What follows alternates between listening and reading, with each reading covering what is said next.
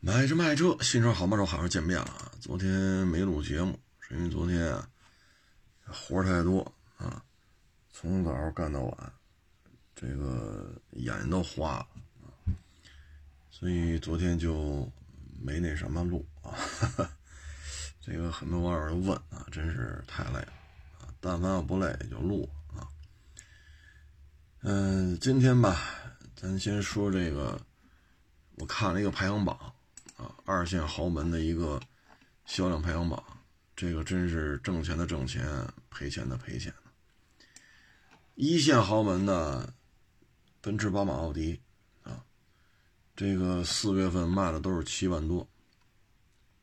我只是上牌啊，上牌量都是七万多，奔驰七万七，宝马七万三，奥迪七万一。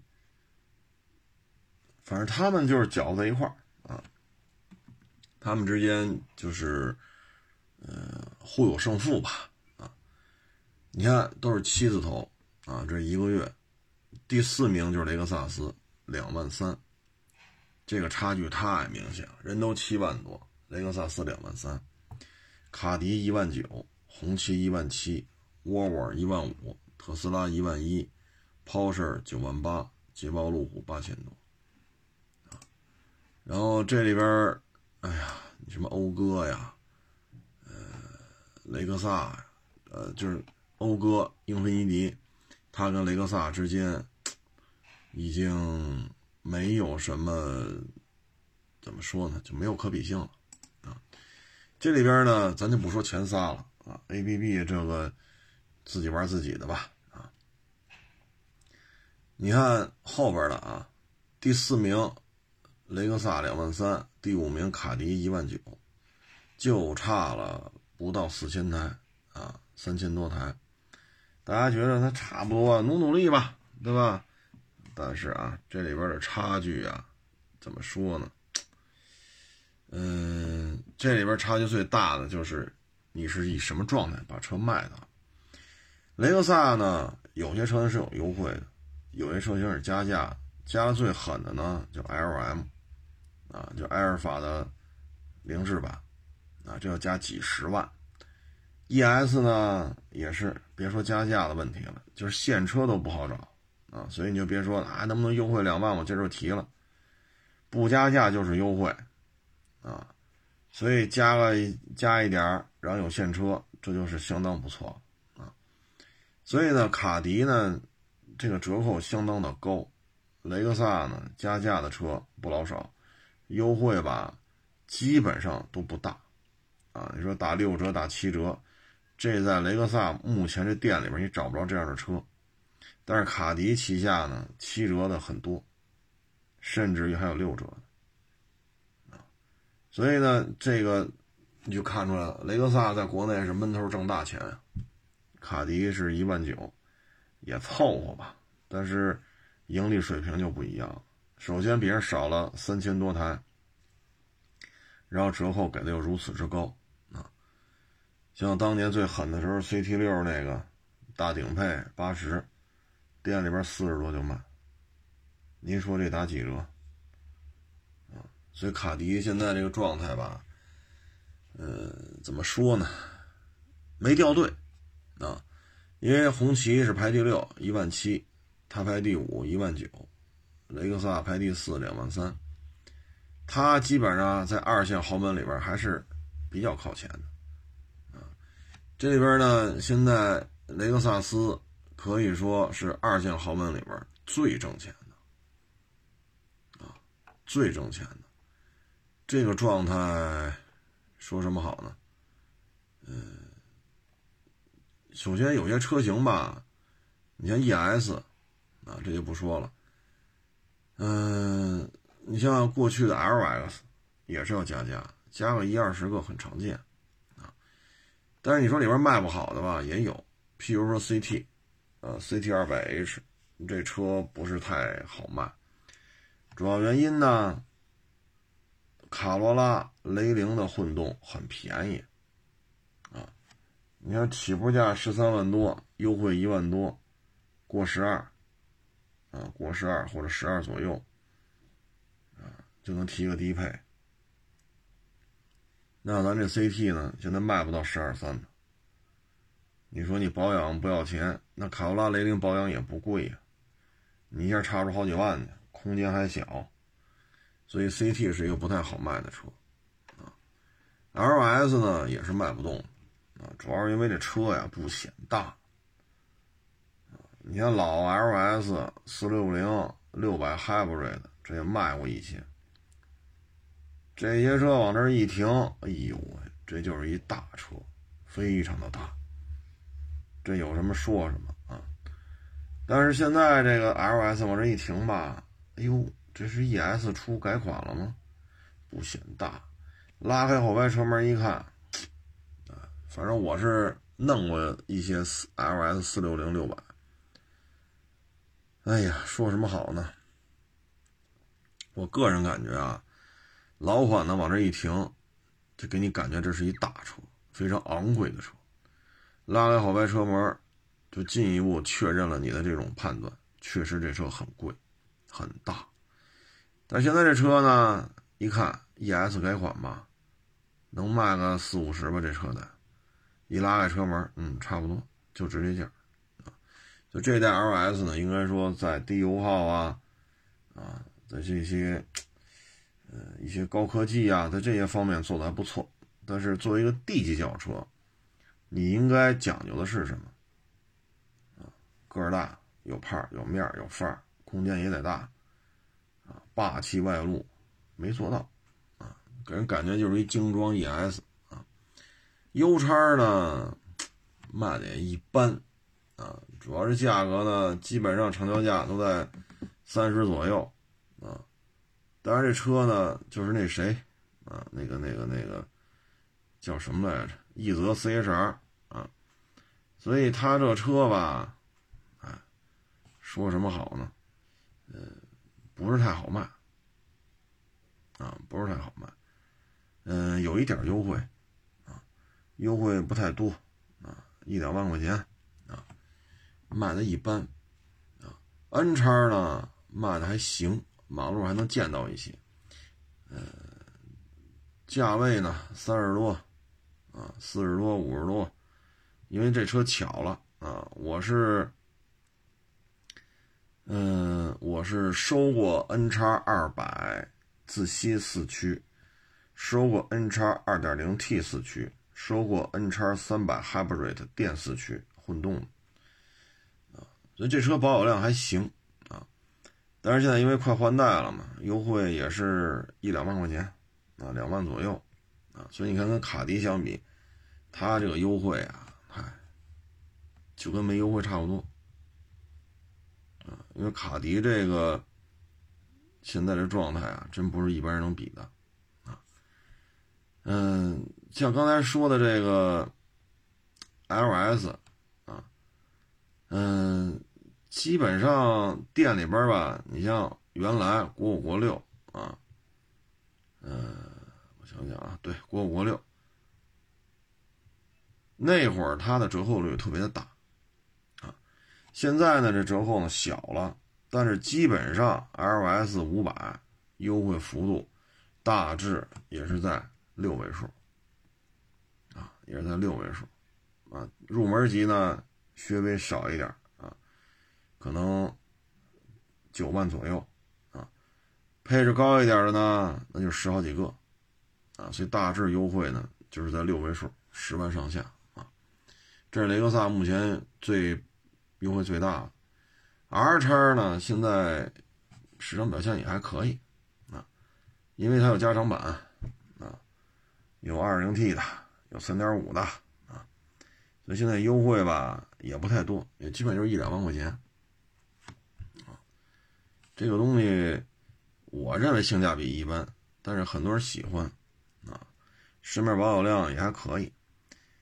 嗯，现在最挣钱的就是 L M，现在大致加价在四十到四十多，啊，说有的人加价三十，那您还真得慎重啊，因为基本加价都在四十一帽，啊，四十一帽。嗯，现在的行情呢，就七座加的多，四座加的少。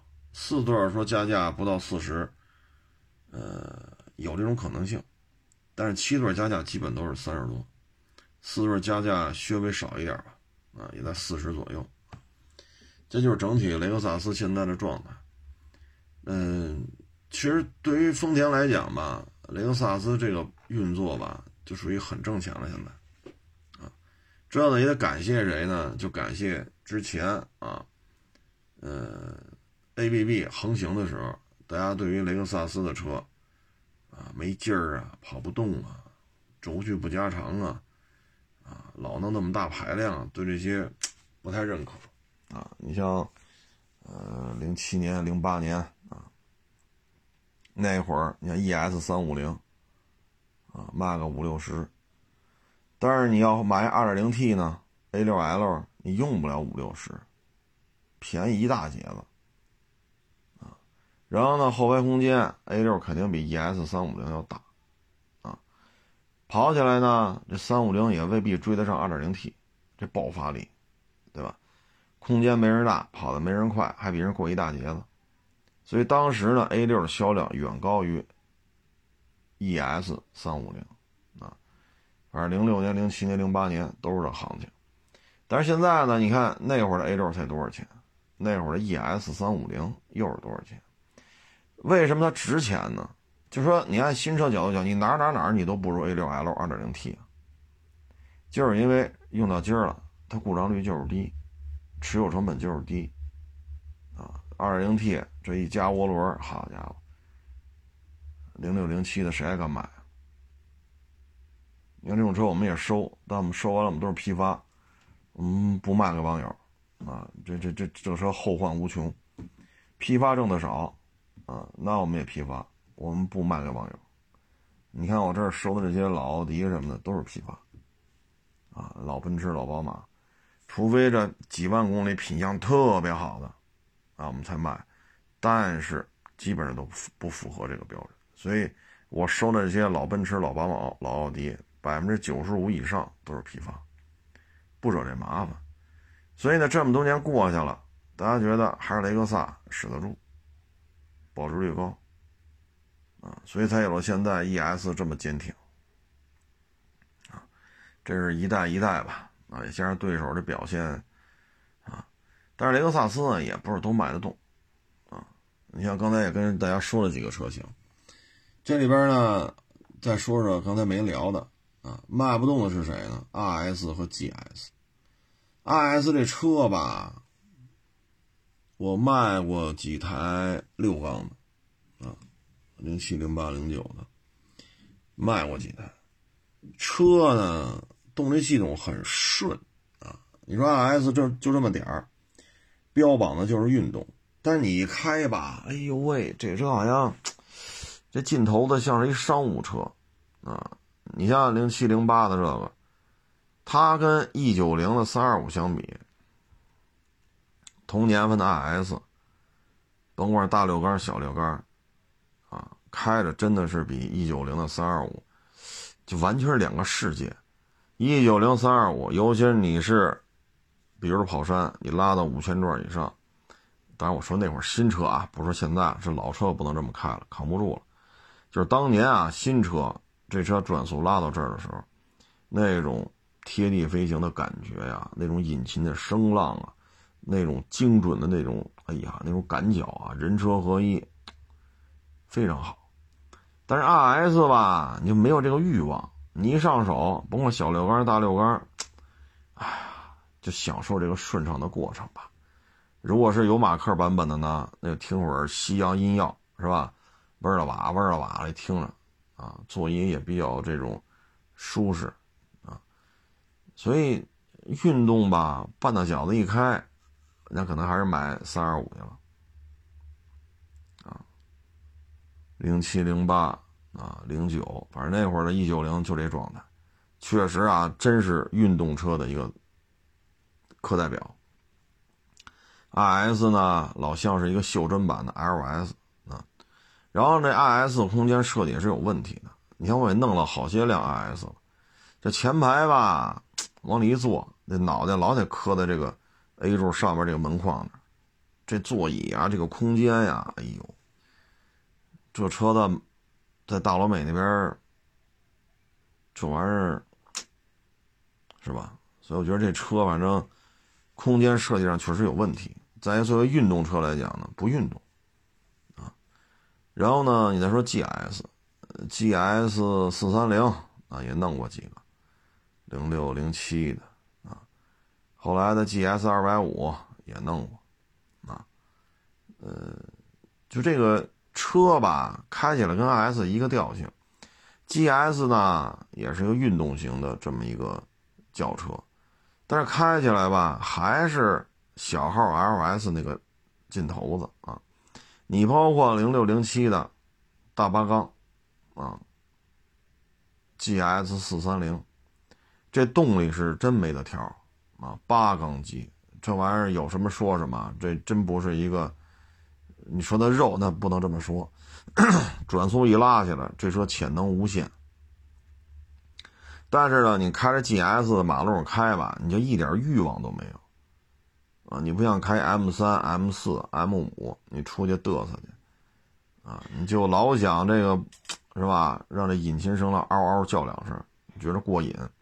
但是你开 GS 吧，就没有这个欲望，很安静，很顺畅。开着马克啊，像这天开着烫定，哎呦，这这劲头子拿的这这行啊，这可以。你你明白这意思吗？啊？所以这些车型吧，你说走商务范儿吧，RS 也好，GS 也好，空间不行啊。这俩又是后驱车啊，这轴距也不够长，所以这后排空间不占优势。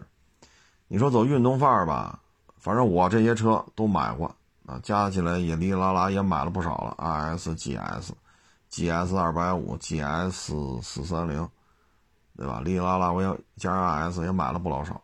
我就没开出这车运动范儿来，啊，所以这车吧，说什么好呢？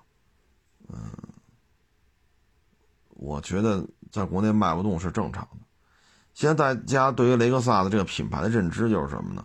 商务活动不失身份，不爱坏，保值省心，舒适。现在大家已经对它形成这个认知了，所以你看现在在售车型当中。雷克萨基本上偏运动的车型都剔除掉了，啊，都剔除掉。像 RS、GS 现在国内基本上就算，就算是歇了，啊，嗯，他现在卖的像 R 叉，你总不能说 R 叉有运动性吧？R 叉的定位跟这 ES 有点像，宽大、舒适、精致、不爱坏，舒舒服服的就行了，啊，所以这种状态的车型都好卖啊。就是空间别太小，像 U 叉那个那实在太小了啊，基本上过得去的都好卖啊。嗯，至于说带大梁的车呢，它这几款车现在可能够呛了啊，一个是 G 叉啊，一个 L 叉，这就够呛了。这辆车主要就是排放的问题啊，嗯，不晓得以后还会有没有国六 B 排放的。L S 和呃 L 叉和 G 叉啊，哎，这这这完了啊！有可能啊，这个会出这个八缸版本的全新一代的 L 叉，但不是五七了啊。这两天也有这传闻啊，说这个丰田啊还在倒腾它这个八缸机呢。这个八缸机现在倒腾的也是，嗯，现在属于随时都可以装车了啊。据说是双涡轮的啊。这个对于雷克萨斯来讲呢，它基本上性能车不玩了啊。你像 RCF 呢，一二年、一三年吧，我也记不清楚，反正那会儿我也开过一阵子。车呢，还我也开着下赛道嘛，但是。不够激进，你知道吗？就总是感觉这车，嗯，就你老得让他啊，说这个您得上点心啊，是吧？您稍微激进一点，他这个老是这种偏舒适啊，总是给你一种他要展示他有多少装备啊，他要给你展示他有多少华丽丽的这些配置啊，老是这么个劲头子。那车正经八百，我也开了几天，啊，还后来，后来又开了下赛道啊，正经八百是耍过啊，真是耍过这车。但是在赛道里边吧，也是不够激进。嗯，反正开着吧，总是觉得还是一个偏安逸。就在这种跑车一边一个门这么大排量的这跑车当中。啊，这么多气缸数的这些跑车当中，这车还是偏安逸，啊，嗯，你说它有没有潜能？有，它的极限也很高，但是它不像，比如说你开 M 四，你开 M 三，你开 M 或者开 MG，啊，那这些车给你感觉就是，好家伙，一着车你就想吧，今儿怎么豁去？那二 CF 开着吧，就觉得，哎呀，这车很精致，很舒适。啊就给你的感觉就是这个，所以现在呢，雷克萨呢，基本上性能车吧，就全线退出了，真性能沾边的基本上都不玩了，啊，嗯，但是呢，丰田也不是说都歇了，丰田呢，你看 GR 系列现在就开始弄了，啊，譬如说 GR 的雅力士，啊，这车，这个按照目前得到的参数。G R 版的雅力士，这可了不得了啊！呃，这给人感觉啊，就是你把赛车服穿上，你把头盔戴上，你就可以跑拉力去，基本上就这么个感觉。这是一个武装到牙齿的，可以说就小到头了啊！高性能拉力赛车，再小就小不下去了，就到这儿了啊！这台车确实做的可以啊。然后现在呢，雷克萨系列呢，基本上不对国内出性能车了。但是呢，现在你看没有，GR 系列的雅力士，GR 系列的卡罗拉，啊，这都他他都在后续在倒腾。这个呢，主要就是既然雷克萨，我跟 ABB 之间好像老是有点不得烟抽啊。你比如 RS 啊，或者 S 啊，AMG M 啊，这老是有点不得烟抽。那索性高端品牌就不做了，我就走丰田品牌嘛，就是 GR 版的这个雅力士，这些车型吧，对于年轻销售来讲呢，是有极大的这种诱惑力的，因为你像雅力士这么大车，你弄的性能如此之彪悍，奔驰、宝马、奥迪目前在国内没有类似的车，啊，你比如这两两厢的这个进口的后驱的一系。你出一个类似这种的，目前也没有。你说奥迪 A 一或者奥迪 A 三两厢版的啊，你属于高性能的，是吧？然后咱跟这雅力士干去，现在国内也没有啊。你说弄个 A 四五这种 AMG 二点零 T 的，跟这车好像也不是一个路数啊，跟这车也不是一个路数。所以他这小家伙弄这么小，你看丰田嘛，就是这往大了，你们不认；二 CF 大不大不认；GS 不认，小一点 IS 还不认。行了，不玩了，库嚓又怼出一个雅力士来。这就是一线大厂才能这么折腾啊！就对这个性能车这块不死心啊，嗯，这就是一线大厂。啊，你包括丰田这些硬派越野车，太多了，穿越者、海拉克斯，啊，然后普拉多超霸，然后陆巡霸道，坦途红山塔库马，还有活化石 LC 七系，这都是他们家的，都是带大梁的，多了去了，所以在丰田旗下这种状态。嗯，怎么说呢？就是他，你看，只有玩大梁的这么多车啊，然后你说玩点高性能车啊，GR 雅力士、GR 卡罗拉是吧？但是呢，他还在做外包，所以这个企业有意思就在这儿啊。八六相当于就让斯巴鲁去弄，然后自己学位改不改吧，就当八六卖。六缸后驱的轿车交给马自达干。到时候呢，改不改吧？是当 GS 卖呀，还是当锐志卖呀？那到时候看了啊。你包括一些非常小的车型，这个 Suzuki 有的是，啊，然后呢，他他就双方有合作嘛，很多挂了卡罗拉，就是挂了 Suzuki 车标的卡罗拉 RAV4 也在海外销售，啊，你包括斯巴鲁水平对峙，等于是替丰田干，但是斯巴鲁旗下一些混动车直接端的又是丰田的技术。所以呢，你看丰田这个摊子铺的大，但是它的合作呢，还是你中有我，我中有你的，不是一味的索取或者一味的付出，还不是互利互惠，这方面还是做的有一些实事儿摆在桌面上的啊。包括他收购这些或者控股一些赫赫有名的，或者一些咱们不为人知的，但是产能啊、利润啊。天量级别的这些零配件供应商，很多也都是丰田控股的。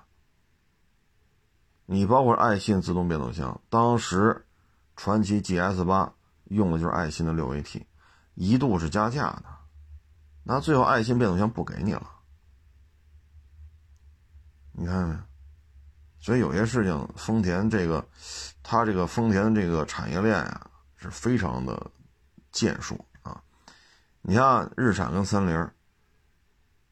这个咱就看不出谁跟谁合作了。那边途乐下一代用超选四驱吗？反正今儿没看见。我们看到的就是奇骏直接口拷贝给欧蓝德，就是拷贝粘贴复制。而且现在三菱出了超选四驱也没什么了，但是超选四驱也不是就三菱会搞啊，对吗？你说你有皮卡，那你有红山大吗？这么大吨位的车，匹配的是五点七八缸，这么大的排气量，这么高的动力参数，这么重的车身，你看红山那套四驱故障率极低。那你三菱这套四驱系统，你是否能撑得住八缸五点七的动力输出？你这套四驱系统装在一个空车重，像红山空车就接近三吨了，你的这套四驱系统能不能在这么重的车身上负荷这么重的？车重，然后这边再输入这么高的动力参数，它的这套超选四驱能不能扛得住？红山那个是扛得住的，因为我卖过好多辆红山了，四驱系统故障率超低。所以你看，日产跟三菱，我们不能说日产弱，因为日产基本上是目前日系几大主机厂里边，没有被丰田拿下的，就是本田、日产。三菱，那这三家只有日产体量最接近丰田，本田差太多，三菱差的更多，啊，所以你不能说日产是小厂，这话不能这么说，啊，它毕竟有 Y 六二，它毕竟有 Y 六幺，它毕竟有 GTL，啊，它还有各种中巴啊 MPV，它确实都有，这个。但是目前我们看跟三菱的合作，这真没看出来有什么能从三菱这拿过来的啊，基本上就是粘贴复制给三菱了。奇骏就是个案例啊，嗯，所以现在看雷克萨这个盈利水平很高，在国内，丰田这边车型卖的也挺好啊，所以丰田在国内的这种市场表现吧。最近这四五年，啊，应该说是比一零年啊、零几年啊、一二年、一三年比那会儿强太多了。啊，单店的盈利水平啊，包括这个在国内整体的盈利水平，都在这摆着呢。啊，所以这是通过这能看出来，丰田的这种合作。啊，和日产与三菱的合作完全不是一个段位。你包括这个日产，现在什么车吧，基本上都往 CVT 这靠。啊，现在没往 C CVT 这靠的呢，基本上就是途达呀，呃，纳瓦拉呀，啊，剩下的都往 CVT 这靠。而他用的呢，就是死认杰克特，而杰克特的变速箱呢，又死活又，哎呀，烂泥扶不上墙。就这杰克特 CVT 变速箱带来的投诉量非常之高，所以有时候日产吧，咱也整不明白，啊，就为什么就死认这杰克特？这么多的人投诉，公里数一大就不灵了，为什么还要用？这确实也也理解不了，啊，反正日产现在明显的步子就慢了。你像这个途乐 Y 六二还不换代呢，啊，英菲尼迪 Q 叉八零这玩意儿，我一一年吧我就开那车了，你到现在了还这模样，一一年的雷克萨五七零长什么样？一五年以后的雷克萨五七零又长什么样？明年要出的全新一代雷克萨，是不是五七零我就不知道了，那又长什么样？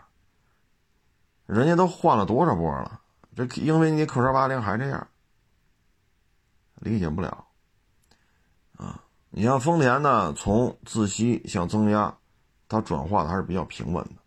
你像这 2.0T，在汉兰达身上，一五年用到今儿了，不能说它没有坏的啊，它该坏它也有坏，但是总体上看，这台 2.0T 在国内的耐用度，要比同年份的 EA888 强了很。强了很多，它烧机油渗漏的概率要比 EA888 低很多，不能说没有坏的啊，确实也有，但是概率的问题，就你一看，像我们这些做二手车的，横向一比较，收车啊什么的，一看，这里边是有高有低的，啊，所以它这个增压化转转转转化过来还是比较稳妥的。反过来你再看英菲尼迪的增压化，很不成熟，很生硬。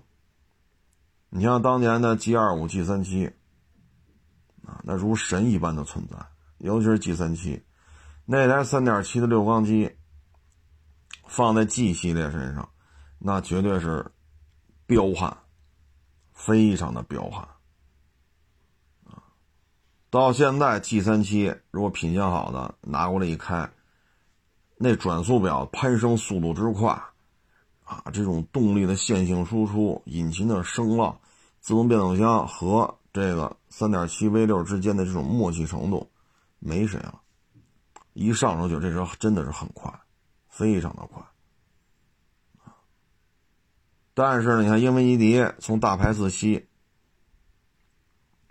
六缸的、八缸的，往这个增压化，可以说是很失败，很失败。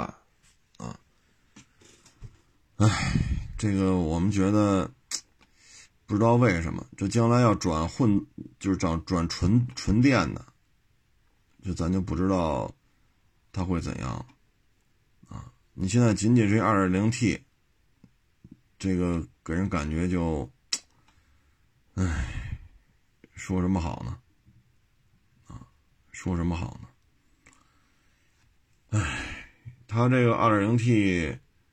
现在，啊，大部分都是 M 二七四 A，啊，加七速自动，这是从哪儿来的呢？M 二七四从哪儿来的呀？对吧？现在全新的二点零 T 呢，就是 Q 叉五零，啊，Q 叉五零在用，所以这让人觉得不可思议，啊，不可思议。当年的 G 三七，那真的是神一样的存在。那一旦转成二零 T 了，感觉英菲尼迪就有点乱了方寸，就玩不转了，就整不明白，弄不利索。啊，所以会出现 M 二七四。现在只有 Q 叉五零的二零 T 是自己弄的，剩下的都是啊，唉。你包括 Q 叉六零，啊，Q 叉六零的二点五四缸激增加混动，那套动力系统的故障率之高，也真是没谁了。所以你看，现在英菲尼迪包括日产，它从气动就是自吸气动向增压气动，在这个转换过程当中，非常的困难。然后在突在这个推出混动的时候呢，也是非常的困难。转过来，再看丰田 1.2T、2.0T，啊，然后混动，这在国内切换的比较顺畅。最起码你说汉汉兰达是二点零 T，我们这来过呀，超过二十万公里了，一五年上牌的，你不能说二二十万公里，你不能说公里数短了吧？没毛病，这发动机，这发动机非常的细腻，一点毛病没有，二十万公里不算少吧？至于说一点二 T，现在卖的太多了，每个月都是几万台、几万台的卖，你再加上混动。一点八的就是卡罗拉雷凌啊，然后亚洲龙 RAV4 啊，然后上面还有那个六缸的混动，R 叉啊，LS 啊啊，这几套混动啊，再加上这些增压引擎，所以在这个过程当中，就是从自吸大排向增压小排，在这转过当中，英菲尼迪就落后了，发动机落后了，车型的开发也落后了。在向混动的转换过程当中，一样是玩不转。你像轩逸，就是靠轩逸经典加新轩逸，高低搭配，一个卖几万，一个卖十小几。然后轴距也挺老长，后排确实舒服。除此之外呢，你像奇骏，一个月一个月卖个一万多，很常见。哪怕奇骏款这么老了，还是能卖到一万多。可是现在全新一代奇骏改三缸了。这个玩的可有点过呀！你看现在比较走量的这个级别的 SUV，RAV4、CR-V，这可都没有三缸机。途观 L 呢，也没有。探岳有吗？也没有。昂克旗有吗？昂克威有吗？也没有。啊，包括北京现代的，爱叉系列、途胜，那不也是四缸机吗？你包括哈弗 H 六、长安 CS 七五，你甭管什么价位吧，反正就差不多这么大的。你看这哪个是靠三缸机打天下？但是现在看全新奇骏是，这个就非常非常不乐观了。这事儿，本来奇骏呢，大约一年还能提供二十万辆的销售量。逍客差不多也十大几，所以逍客加奇骏一年能超过三十五万辆，日产能年销过百万，轩逸差不多五十万，奇骏加加逍客三十五万，合一块八十多万，八十多万剩下的啊，天籁呀、蓝鸟啊、啊楼兰呐，对吧？这些乱七八糟一改了改了，一百出头。如果说三缸机的奇骏库嚓下来了。那二零二二年咱们聊这个年度业绩的时候，二零二一年的奇骏不是二零二一年的日产，能不能实现年销百万？这事儿就值得关注了啊！而且这台三缸机一上，这就意味着全新一代逍客会不会也是三缸机？下一代天籁会不会也是三缸机？那我们看看 GL 六。G L 六现在什么状态？一个月卖一台，途安 L 卖不动，还卖个三百多台呢。啊！你再看看英朗三缸四缸的切换，你再看全新福克斯三缸什么业绩？所以呢，我对于未来日产的，包括三菱，你这么一比较，你会发现越来越不乐不太乐观了啊。这就是我对于日系两个二线豪门啊，一个雷克萨，一个英菲，我现在就这么一个感觉，没有存在的必要了。对于英菲来讲，然后呢，再跟各位网友啊分享一下，就是您在找我们卖车的时候啊，呃，您对于您自己的车呀，呃，具体是多少年的，您最好还是。哪年上班最好是核实一下啊，要不然您看一眼您的，要不然您看一眼您的这个行驶本啊，嗯，这东西它上面是有这个上牌日期的啊，你看一眼，要不然的话，您说这个，哎，你报了半天车，我们按照这个年份给您报，但是来了一看呢，您这车不是这年份的啊，几十万的车，您这差一年，那您这收车价，他可不是说差个三千两千的啊，四五十万的车差一年，那差距还是蛮大的。所以呢，就是各位在这方面呢，还是要，呃，事先要核实一下啊，否则聊来聊去，聊来聊去，哎，你大热天白跑一趟嘛，这不是啊？嗯，然后呢，就是今天啊，真是感觉到夏天了，三十度啊，我是给人验那个速跑嘛，哎呦，我觉得在这个露天底下干活啊。真是有点干不动了啊！哩哩啦啦仨钟头啊，弄一台速跑给人检查完了。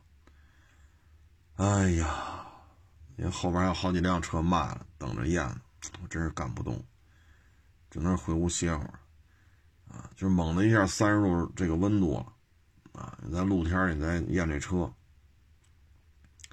这身体有点慢慢适应吧啊！也许今天突然一下就热。因为前两天还刮着小风呢，呼呼的，所以绝不出热了。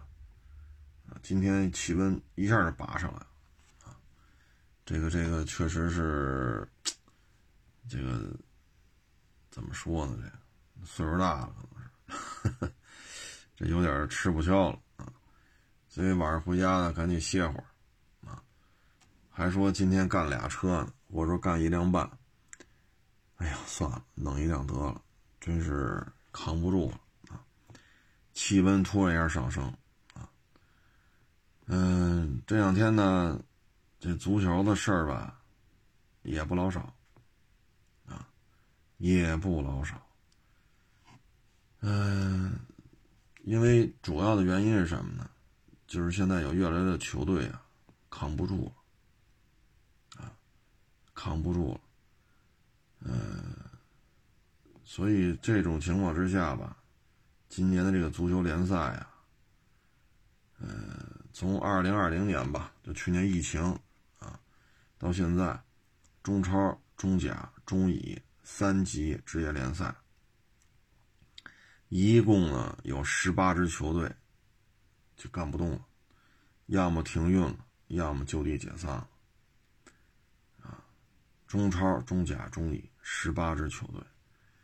这个对于一个国家的职业联赛来讲，这种梯次联赛出现大面积的停业，这真的不是一个好现象啊。嗯，我们以广州恒大为例啊，它的诞生一直到疫情之前，中国的职业联赛就进入了一个金元金元足球的状态啊，外援的薪资从一百万美金。到一百万欧元，从五百万美元变成五百万欧元，最后是上千万，啊，美金也好，欧元也好，啊，就低于一千万的都不能请，丢人都，啊，所以这个金元政策吧，可以说就是广州恒大这些年所带来的。但是二零二零年的疫情吧，可以让整个这个经济啊受到了一些干扰。就在这种情况之下呢，你像苏宁、江苏队，从拿了中超冠军到解散，非常快。这在过去呢无法想象拿了中超冠军，过了一两个月，这球队就不行了。这个呢，其实怎么说呢？唉。这个我觉得是这样啊，就是现在中超出现这种问题吧，首先呢就是一个经济环境的问题。江苏苏宁拿这个中超，大概是过了官宣啊，大概是过了三个月就不玩了。其实之前就已经有风声传出来了，大概官宣是三个月啊，三个月之后歇了。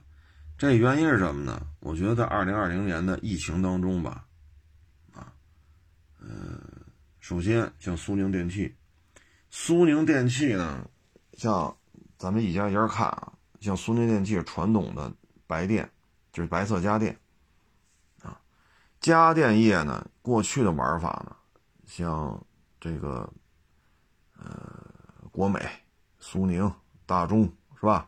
就是当年几大巨头，那他们的玩法呢，就是大量的开实体店，大量的铺货，然后以更高的销量跟主机厂谈到一个更低的价格。把价格砸下来，然后通过薄利多销的方式来迅速的进一步扩张，可以开五十家店、一百家店、五百家店、一千家店。但是，到了最近这两三年，电商对于传统的要交非常高的房租、非常大的店面，而且建在一些繁华地段啊，去开大门脸儿，这种经营模式的苏宁、国美。啊，当然现在大中已经合并了，它是有非常大的冲击的，非常大的冲击。因为现在大家，你说谁还没接触过空调，谁还没接触过电视？大概其实都用了，都知道是什么情况，还坏了，坏了不修了，买一个，很便宜，啊，所以它没有必要再像过去，哎呀，这空调什么样啊？这工作起来什么多大动静啊？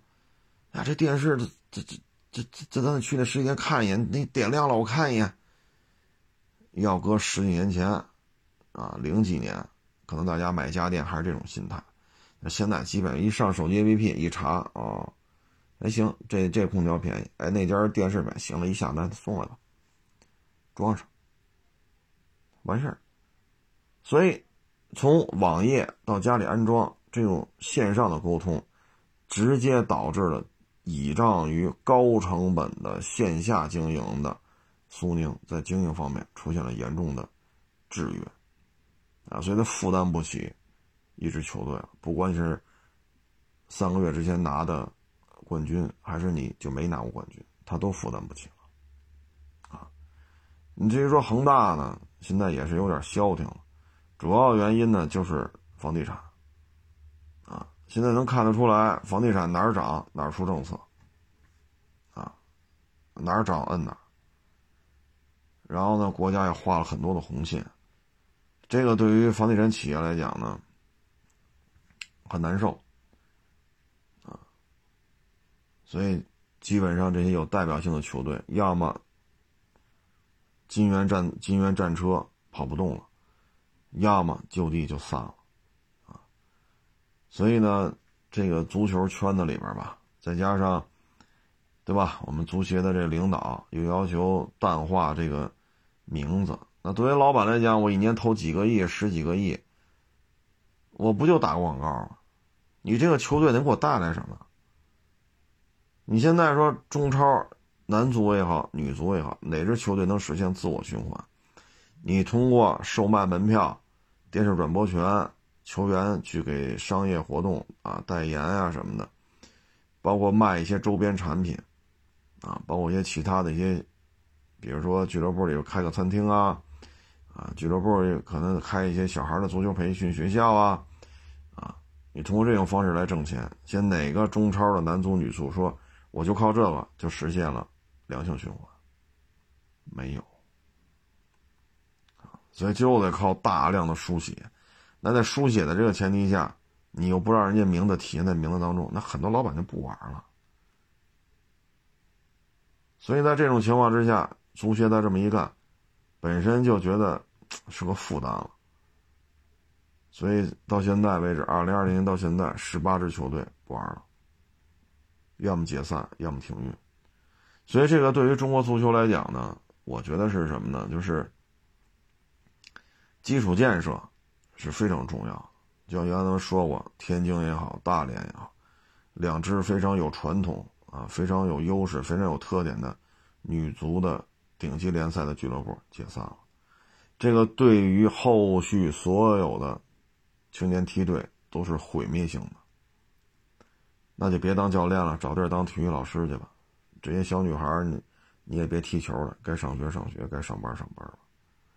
你说解散太容易了。你说再恢复起来，十年以上啊！你再找一些七八岁、八九岁的小女孩来练足球来，她倒能上场参加职业联赛，她至少也得十八吧，七八岁踢十八，那至少十年。这些教练一散了，你再回来怎么回？有些教练就退休了。所以在这种情况之下吧，青少年足球是一个需要国家拿钱砸的，或者说你给俱乐部提出硬性的规定啊，那你就要足足球俱乐部端负担一线球员，还要负担。对吧？二三四五六七八九十啊，勾嘎的 K 各个级别的梯队，还有场地、有教练、有球员、有比赛成绩、有训练成绩，你这些都要硬性规定的。但是你这时候把名字要做淡化，彻底就给废了。所以，二零二零年、二零二一年应该说是中国足球进一步进入低谷啊，因为你千辛万苦去练，练了十年甚至更多的时间。你不就是想进入一线的职业俱乐部吗？你一线职业俱乐部都进不去，怎么可能会进国家队呢？而一线的职业足球俱乐部大面积的解散停运，一个球队能上场的就十一个人，现在留给你的可以上场的职业俱乐部越来越少，所以这是毁灭性的打击。唉，所以这青少年青训吧，我觉得也也只能依靠国家了，啊，因为地方政府都摆不平这些中超、中甲、中乙的足球俱乐部，你怎么再让政府再去掏钱大包大揽呢？所以只能靠国家了，来能不能维持一下？否则的话，这么散了呀，太可惜了，啊，真是太可惜了。哎，这里边的薪资吧，我这也找了一些数据，不见得准确啊，跟各位做一个分享。中乙球队啊，中乙呢大概是三五千块钱啊，这个对于职业球员来讲呢，哎，就比较根儿尬吧。嗯，三四千块，三五千块钱，你说作为家长来讲啊，家里孩子。说七八岁踢到十七八岁，说二零二一年了，一月挣多少？五千。哎，您觉得这这收入高吗？然后呢，你要中甲，现在基本上就是一万，啊一万。之前呢，中乙呢能上万，中甲呢五六万，甚至再高一点，中甲甚至还能还得还有能更高。但是现在呢，中乙呢就是三五千，中甲就是万八千，啊，你从中乙说混两年，然后上了中甲，二十多岁，啊，当打之年，八千，一万，说赢球有奖金吧，赢赢球有，那就是你成绩已经很好了，说一年能赢个十场以上，啊，平局再有几场。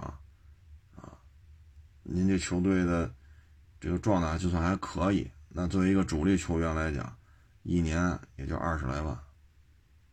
这是二十多岁当打之年的，这是中甲。要两三年前呢，大概是五万、六万，就中甲五万、六万、七万、八万都有，就是一年下来百八十万是可以挣到的。但是现在你说这怎么弄啊？因为你除了踢球啥也不会啊，啥也不会啊。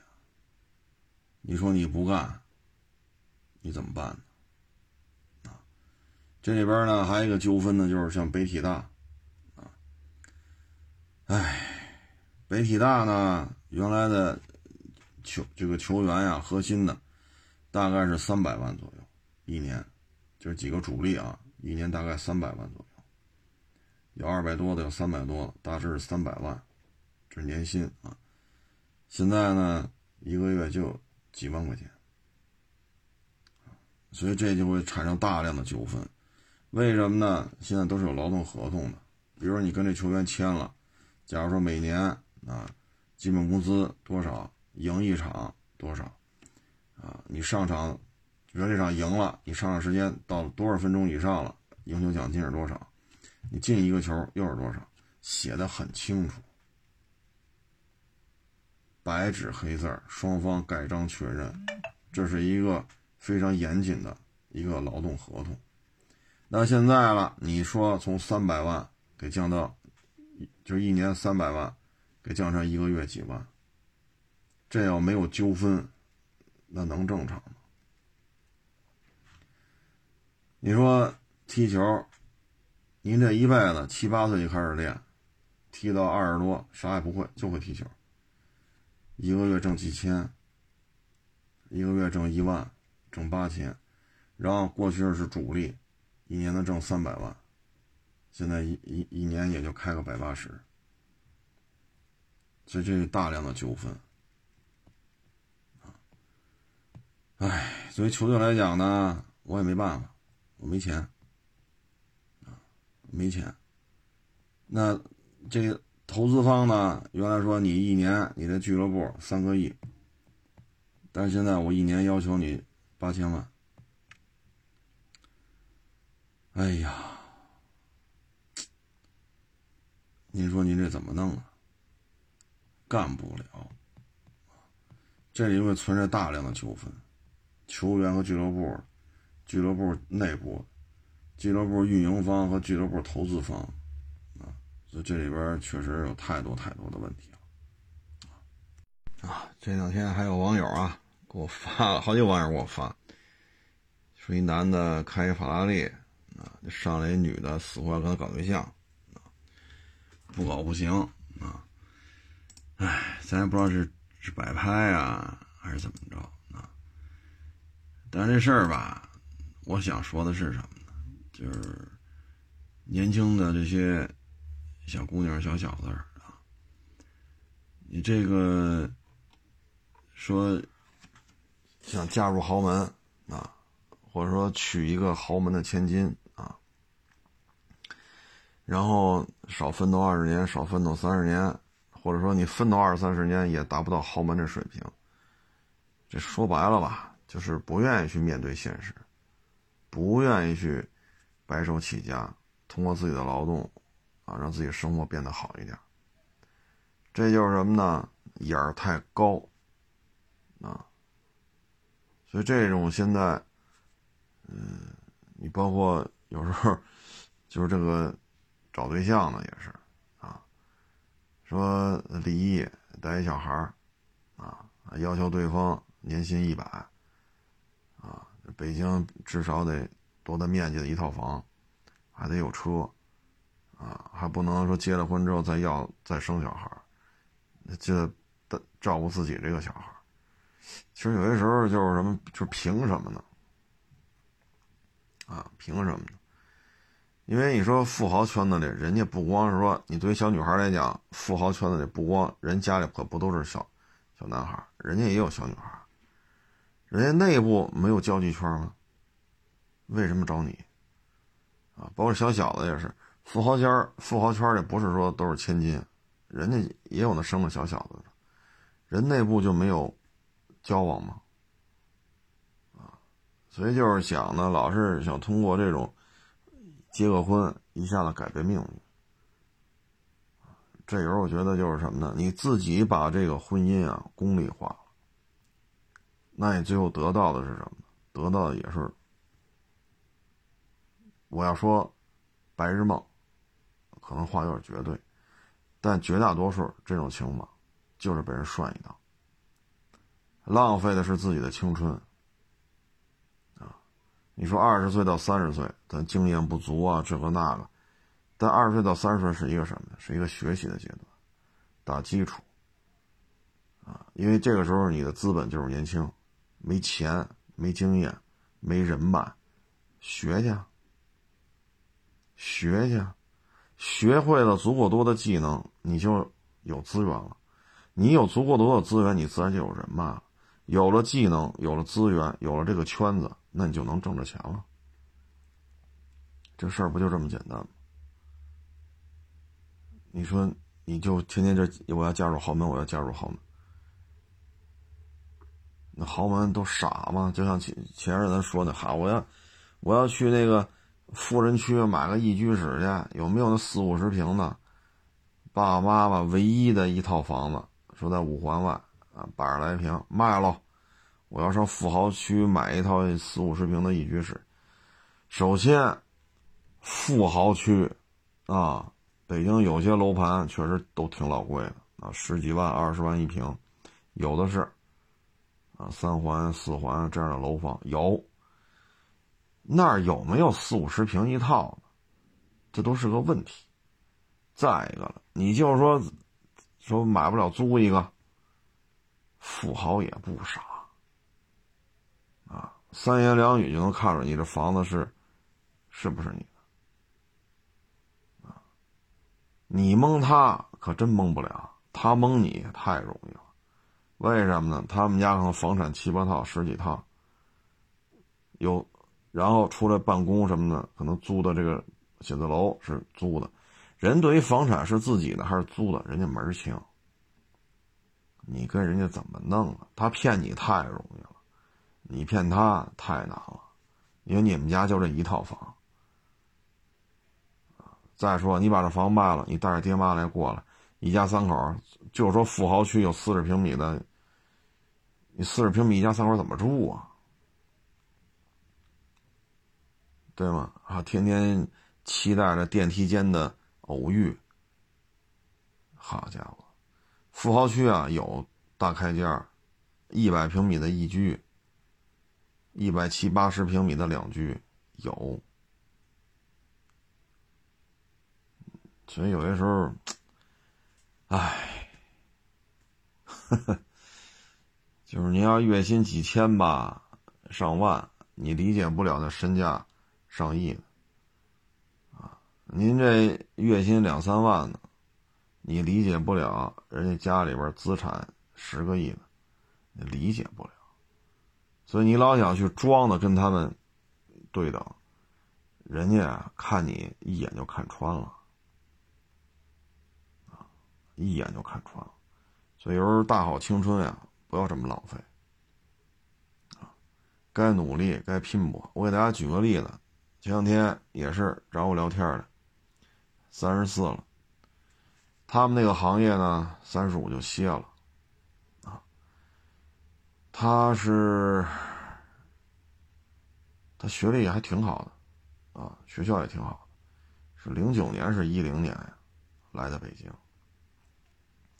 当时呢，就是他那个单位啊，还挺好的，还管宿舍呢，然后呢，家里一看，那也挺好，在北京房租这么高。啊，收入是吧？咱都攒下了，啊，结果呢，他是零九年吧，好像是来的北京，一零年的时候，一一一商量，不行，咱在家买套房吧，啊，在一个三线吧，三线城市，花了八十万买套房，然后呢，这不是一直有宿舍吗？然后中间换了一个单位，不管，就上外边花几千块钱租一个。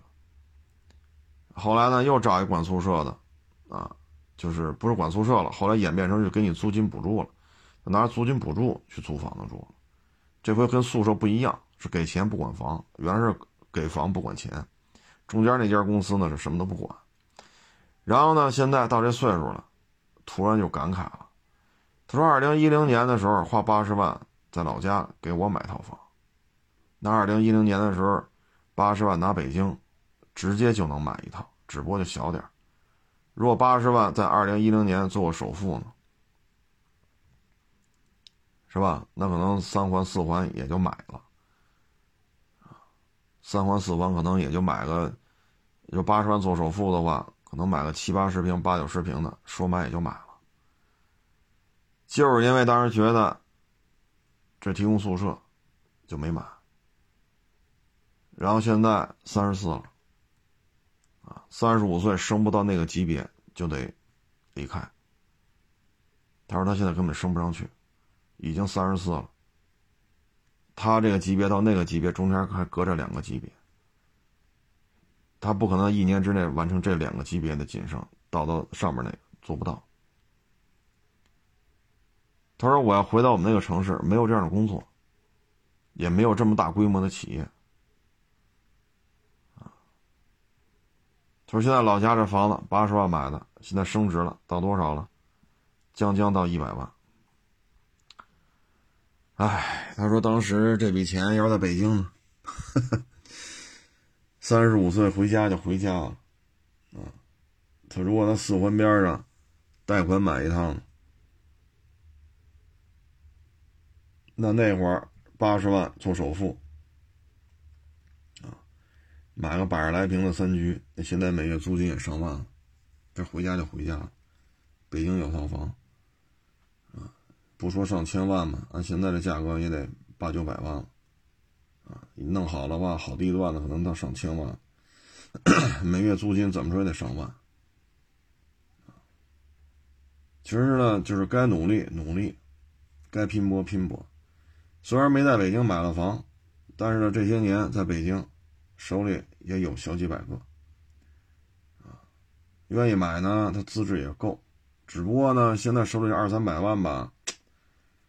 哎呀，他人到中年了，那孩子也有了，啊，也不敢花了，回老家干点什么？啊，我说就您这个学历，您这个从业经验，您干不了二手车，这这个这个行业你干不了，啊，但是你们老家这么大企业呢也没有，所以只能再去找了。但是你好歹在北京，零九年来的吧，十二年。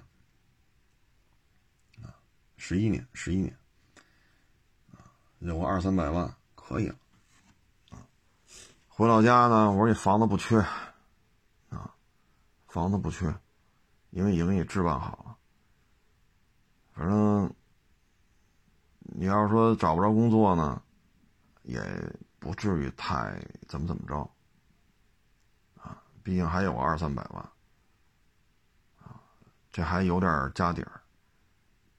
就等于人到中年再创辉煌呗。你像这样的，人家年轻的时候没想着嫁入豪门或者娶过豪门什么的，人到中年也有遇到了各种不顺心的地方，但是好歹还有点家底还有个两三百万，老家还有一套房。那如果您说十年，说二十十八是吧？咱这个貌美如花，天天就等着电梯间里偶遇白马王子去。那他妈能偶遇得着吗？是不是？您看那世界五百强，你看那招人，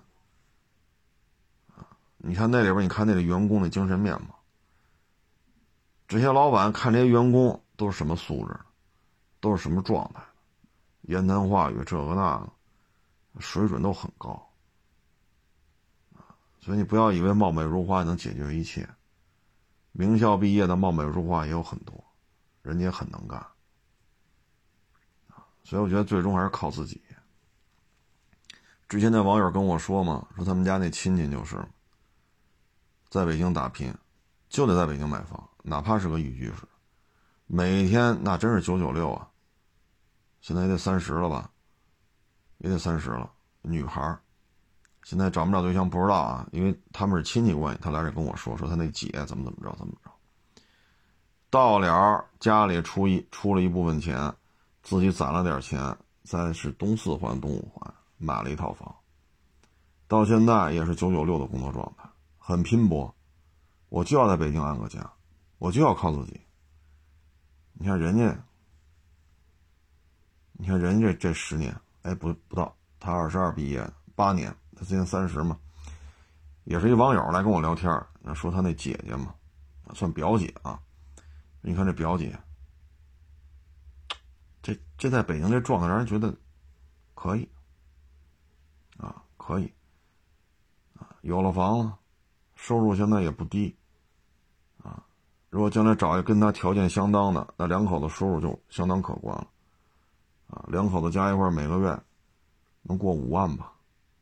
啊，能过五万了。如果水平差不多的话啊，门当户对的情况下，能过五万。啊，再有一套自己的房子，啊，这完全可以了。所以有时候不要老想着嫁入豪门，嫁入豪门或者娶一个豪门的千金。你在这种渴求当中，我说难听点叫乞求当中，你最能挣钱、最能学习、最能折腾的这个资本就是年轻嘛，年轻就是资本，就这么慢慢慢慢就不值钱了，混着混着就到我这岁数了，啊，就觉得年轻，往这边拼，往那边拼，这个行业那个行业各种尝试，啊，这个打拼呀，面试啊，求职啊，你终究是落下点什么的，总比你渴望着嫁入豪门强吧？您说是不是？你像刚才说那个，人家三十四了，要离开。人老家有套房，手里有二百多万呢，好歹在北京这这十年，人家没有虚度啊，人家没有虚度。您说是不是？那无非回老家拿这点钱，就再重新开始嘛。要么你像那个那网友说他那表姐，三十吧今年，那来北京也八年了，人家也没虚度，也很要强啊。虽然我没见过他那表姐，但是听这网友一说，我觉得让人觉得哟，这女孩可以，让人肃然起敬啊，让人觉得很敬佩。可以，一个小姑娘家家的，在北京完全靠自己求职、发简历、找工作啊，一点一滴的去努力，平时花钱也很节俭啊，现在收入越来越高了，这也买了房了。这样让人觉得肃然起敬。你天天好拉个法拉的法拉利的门里边是个男的就要跟人搞对象，拉个兰博基尼的门里边是个男的就要跟人家怎么怎么着。你说真要跟你怎么怎么着了，也就是玩玩而已，也就是玩玩而已。最终谁倒霉？人今儿开着法拉利，明儿可能开着兰博基尼，人继续过人家富豪的生活。送你俩包，这包八千，那包两万，行了，该干嘛干嘛去。人家继续过人家生活，你你说弄这俩包有什么用？还不如踏踏实实多学点本事，是拿几个含金量高的证书啊，啊，还是说踏踏实实考一好大学呀？啊还是学点这个啊一些技能啊？你比如二手车检测啊，你比如说后厨白案红案。